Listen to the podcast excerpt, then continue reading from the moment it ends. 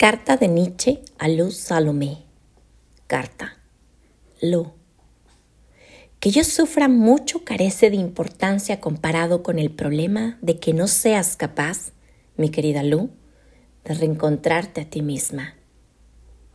Nunca he conocido a una persona más pobre que tú, ignorante, pero con mucho ingenio, capaz de aprovechar al máximo lo que conoce, sin gusto, pero ingenua respecto de esta carencia.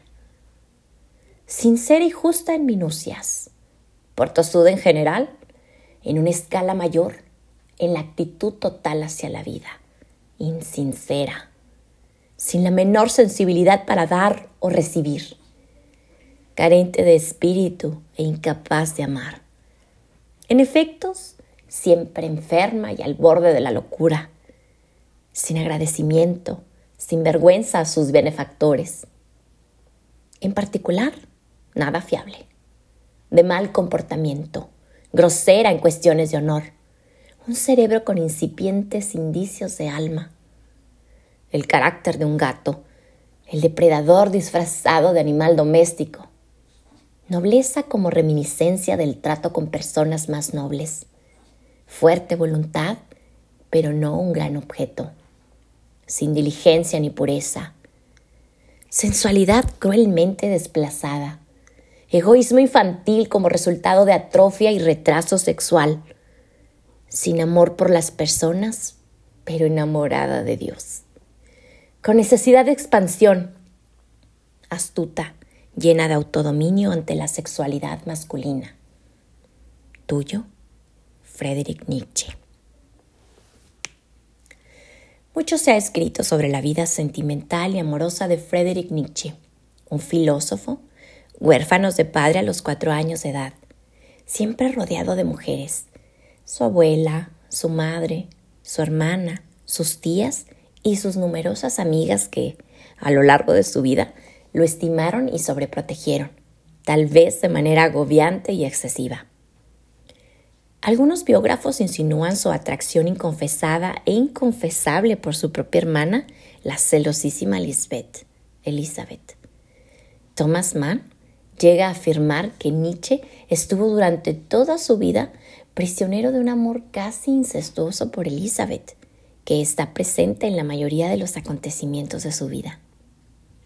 Sin embargo, la mayoría de sus biógrafos sostienen que, sin lugar a dudas, fue Lou von Salome su verdadero amor.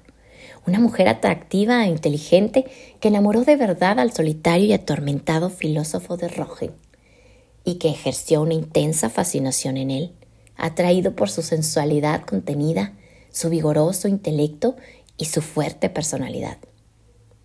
Cuando apenas tenía 20 años, logró conquistar el corazón de Nietzsche.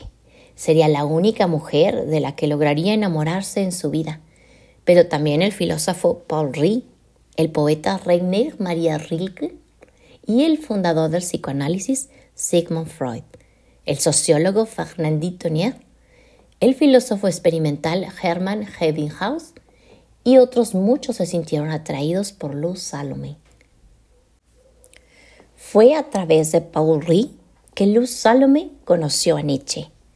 Lu era la eterna amiga de Rie intelectualmente sintonizaban, pero ella sentía repugnancia física hacia él. En 1901 se suicidó justo en el lugar donde Luz Salome le había rechazado 20 años antes. El tiempo jamás consiguió disolver todo el amor que sintió por ella. Otro tanto ocurrió con Nietzsche, si bien el poeta filósofo logró sublimar la atracción que sentía en una obra singular. Así habló Zaratustra. Hoy, tras la publicación de la correspondencia con Paul Rie, se sabe lo que Nietzsche sentía en aquella época.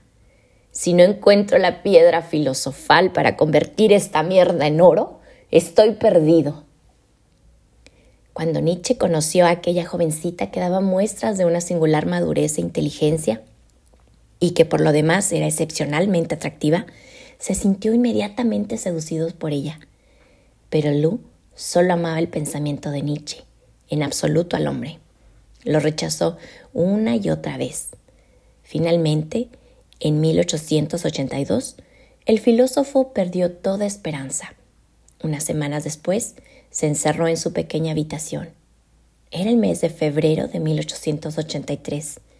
En pocos días, Nietzsche compuso su gran poema filosófico que nació como fruto del desengaño y la frustración por un amor imposible.